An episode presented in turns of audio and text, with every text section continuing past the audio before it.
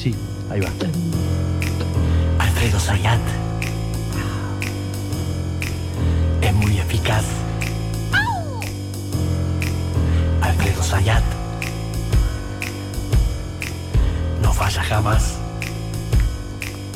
¿De qué habla? Te, te habla de economía, economía. números, bursátil, bolsa, valores, dónde ponerla, dónde sacarla, dónde... Alfredo Sayat. Señor Alfredo Sayat. ¿Cómo andan? ¿Cómo bien, les va? Bien, muy bien. Han estado escuchando a Silvina Batakis, ministra de Sí, Economía. Me gusta, ¿eh? Ministra de Cómo, Economía. cómo se, se desenvuelve. De la desconocíamos y muy suelta, muy bien. Fue la primera ministra de Hacienda mujer Mm. en, en la provincia de Buenos Aires, en Sí. toda la historia de la provincia de Buenos Aires. Mm. La segunda ministra de Economía a nivel nacional. La Ah. primera fue Felisa Micheli, Sí, correcto. recuerdan. Sí. Eh, y yo creo que uno lo que...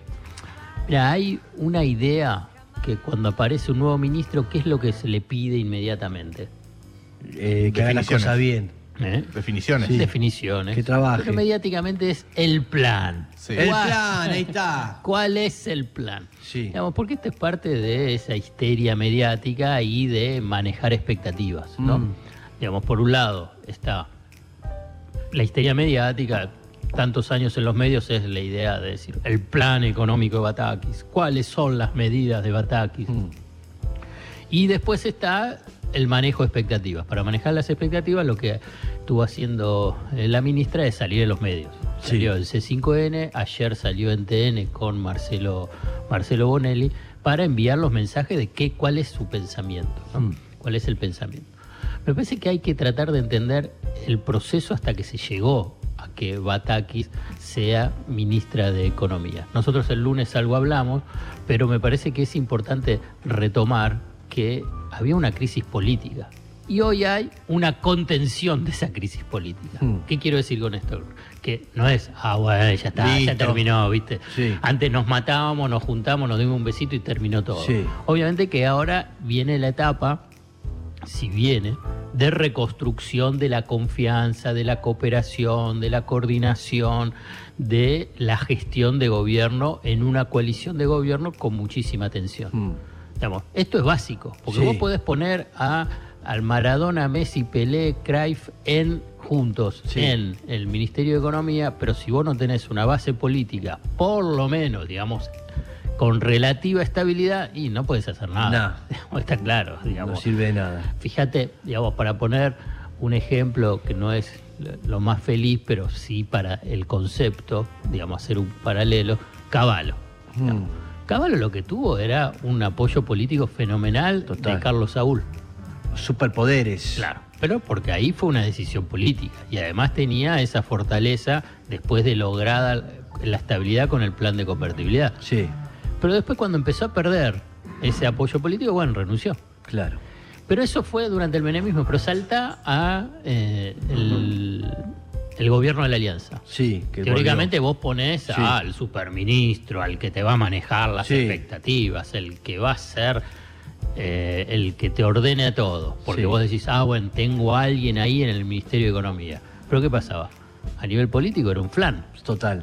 el, el gobierno de la alianza. Con Fernando de la Rúa, que digamos ya estaba rota la alianza, ¿no? Mm. Digamos, cuando renunció Chacho Álvarez a, a la vicepresidencia. O sea que vos lo que necesitas, inicialmente vos dices, ¿cuál es la principal medida económica que se tomó? Frenar la crisis política. Claro. Entonces, eh, no, y las medidas, bueno, pero Claro. perdóname, si vos no tenés poner un no, no, no, no pudiste frenar, digamos, si lograste frenar, mejor dicho, la crisis política, es la principal medida económica. Cuando dice crisis política, ¿tiene que ver con el interior del partido, Sí. de la alianza, o también tiene que ver con la oposición? La oposición se sube, digamos, lo que tenés en Pero esa digo, crisis uno- política agudiza la crisis. Digamos, la oposición la agudiza. No es que eh, trata de lograr una mayor, digamos, control de la estabilidad institucional. Al revés, la agudiza. Aspecto que el peronismo, en la oposición, pese a lo que, mu- lo que muchos dicen y sostienen, o incluso Alberto Fernández cuando ganó las PASO, digamos, buscó estabilizar la situación económica. Mm. Yo, te- yo simplemente te recuerdo que el, el Frente de Todos gana las PASO con una diferencia que claramente ya era presidente, digamos, se lo consideraba ya presidente porque la diferencia había sido abismal con respecto a, a Macri en el sentido de que incluso que se ganaba en primera vuelta. Mm. Pero el dólar estaba desbocado, más aún de la irresponsabilidad de Macri en los primeros días, los dos primeros días, de primero decir, bueno, eh, bajó eh, la bolsa y las acciones y subió el dólar por culpa de que ganó el kirchnerismo, Sí. ¿te acordás? Sí, sí, sí, una bronca este, nos estaba culpando a todos. Sí. Entonces estuvo durante dos días en una situación de drama económico y de desmanejo económico Mm. y político. Y a los pocos días, yo creo que fue el 15 de agosto, para ser más preciso, salió Alberto Fernández, y obviamente en acuerdo con, con Macri, diciendo que el dólar a 60 estaba bien. Mm, Entonces ahí frenó la corrida. claro. ¿Por qué? Porque los inversores y todo lo que estaban, eh, digamos, en el mercado financiero, sabían que, bueno, el futuro presidente te estaba diciendo que el dólar a 60 está bien. Si él hubiese tomado la misma actitud, la misma actitud, el mismo comportamiento que tiene hoy la oposición, Mm. ¿qué hubiese dicho? Ah, bueno, no sé, ese es un problema de Macri. Claro. Y puede estar en 60, puede estar en 70, puede estar en 80, No puede tiene estar en techo. 100. Claro. No tiene techo, es una responsabilidad de él, Claro. que es lo que puede hacer. Que es un poco lo que hizo Menem con Alfonsín Mm, en el 89. claro. Bueno, entonces ahí es donde vos ves el tema de lo que vos me preguntabas de la oposición. Claro. Hoy tiene una política de- de desestabilización. Mm. Claramente, cuando eh, Luciano Laspina habla sí puede haber hiperinflación, cuando la CUNSA antes decía, y bueno, por ahí... Pero eso es tener- interminable porque es algo que después nos perjudica no solamente a No. todos los argentinos, sino también a ellos. perjudica fundamentalmente a los sectores más vulnerables, Sí. clases medias, clases medias bajas, a muchos que apoyan al macrismo, pero toda esa política lo- los perjudica, pero no a ellos, porque ellos tienen la estrategia de cuanto peor, eh, mejor, porque evalúan, dice, si hay una gran crisis, cuando seamos gobierno vamos a poder aplicar las medidas más regresivas Claro, claro. sin ningún tipo de eh, limitación. Ahí está. me Es un poco es esa estrategia política que tiene en esa, en esa lógica. Es Entonces, frente a ese escenario, poner un freno a lo que era la crisis política dentro del Frente de Todos, traducido es, no se hablaba el presidente y la vicepresidenta. Mm, Entonces, el domingo a las 8 de la noche, más o menos, minutos más, minutos menos, hay un diálogo mm, un diálogo donde hay una coincidencia sobre la designación mini- de la ministra de Economía, de Silvina Batakis, teniendo en cuenta que el ministro que renunció, Martín Guzmán, tenía solo el apoyo de Alberto Fernández y no tenía el apoyo, más bien tenía la resistencia de Cristina y Mm. de Massa. Sí. En cambio acá hubo un acuerdo. Y no es menor, esa es la principal medida económica que tomó el gobierno. Mm. Es pum, frenar la crisis política. Y además teniendo en cuenta que el día siguiente hubo una cena. en Sí. La otra fue llamado telefónico, esta fue presencial. sí. Y me parece que por lo menos es poner un freno. ¿Sabe algo de esa cena? No, no hay un. Te digo lo que salió eh, publicado, digamos que fue tensa, que hubo intercambios, pero que además estuvieron solos, se comprometieron a no difundir, Mm. a dejar trascendido, y que eh, el, la- el comentario de Alberto Fernández fue fue una buena fue un buen encuentro y obviamente tiene que continuar Bien. tiene que continuar. Esto es fundamental. Tal. Ahora rápidamente, ¿qué es lo que dijo Batakis? Eh, para tratar de entender, digamos, cuál es el programa económico, plan económico, medidas económicas, ¿viste? Porque todo te dice, ¿y hay o no hay? Y bueno, yo escuchándola el lunes en C5N en el programa del gato y el miércoles, ayer, en el programa de Bonelli, yo te digo, primer medida económica, no va a devaluar. ¿Te parece poco? No. como medida económica. No. Entonces, no, no va a devaluar. Mm. Va a mantener la segmentación de tarifas. Mm. La- el mismo esquema de Guzmán, no.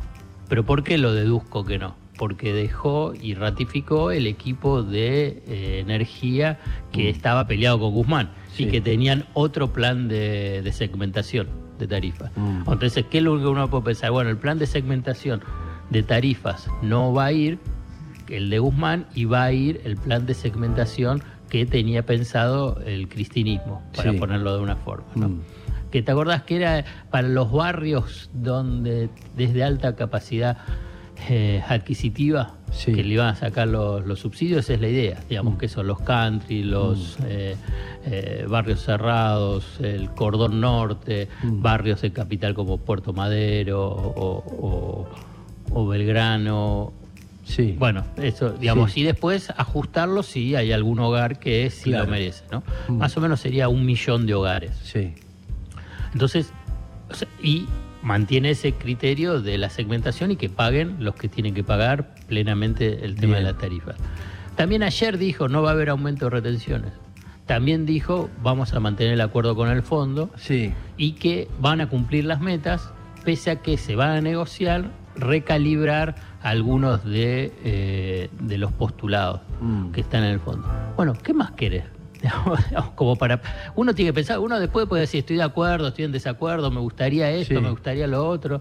Entonces, me parece que este es el marco, este es el marco eh, político y marco económico de la nueva ministra de Economía en cuatro días Mm. teniendo en cuenta que que armar un equipo Mm. económico y lo está armando, digamos, a las apuradas. En el sentido, porque no, no es que estaba preparado No, este no, equipo económico.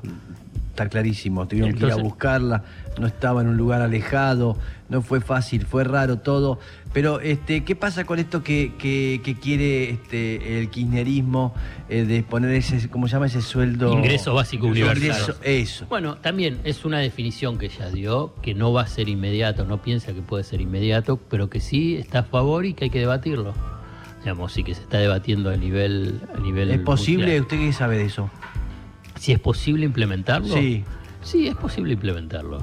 Digamos, eh, lo Hay que- ejemplos de otros países. Y, eh, claro, pero vos bajarías otros Sí. programas sociales. Porque te dicen, bueno, ¿cuánto saldría? Digamos, los que están en el proyecto, Itaí Hackman, Sí. que es diputado Mm. de- del Frente de Todos, pero me parece que es por el Frente Grande. es ¿no? por el Frente Patria Grande. eh, Bueno, algo así. Mm. Eh, Entonces, el, el costo es más o menos, digo con un número, pero para que tenga una referencia, el 1,5% del producto. Sí. Pero como va a haber muchos programas sociales que se van a van a desaparecer porque se van a transformar en ingresos, más o menos sería un 0,7% del producto. Esto para correr Bruto. los planes, para correr esa Claro, plata que cambia. se usa. Claro, algunos que se- no desaparecería, digamos. Obviamente que hay que ordenar todo el tema de, de planes sociales, lo dicen todos, Sí. lo dicen todos. Bueno, el ingreso básico universal es un buen debate. Ahora, eh, Batakis dice, ¿es para ahora, hoy, digamos, para ser aprobado, digamos, en los próximos meses? No da esa impresión, por ahí habrá que pensarlo para el año que viene Mm. eh, y más aún teniendo en cuenta que tiene que eh, estar más desarrollado sobre cómo desarrollarlo, cómo desplegarlo dentro del presupuesto, el presupuesto nacional. Mm. Entonces, esto me parece que es el, el- el punto central para tratar de entenderlo de Batakis. Digamos, recién empieza, digamos, hay una ansiedad y es válida, Mm. pero me parece que lo fundamental es lo político, los mensajes, digamos, de cuál es la orientación de la política económica y fundamentalmente, ya como último capítulo, digamos, lograr la estabilidad eh, financiera y cambiaria, ¿no? Porque la respuesta frente a la incertidumbre que yo te mencioné, ¿cuál es la de las empresas?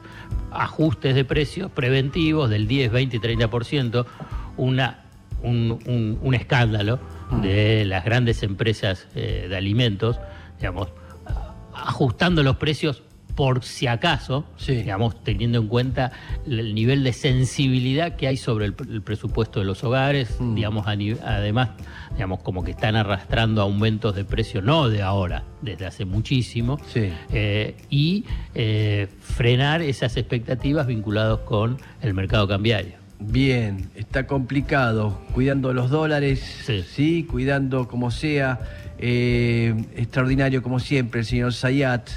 Siendo las 11 y 47, por favor no se vaya nadie, ¿sí? Vamos, Le damos un aplauso. un aplauso sí, para Sayat. Gracias, gracias, gracias.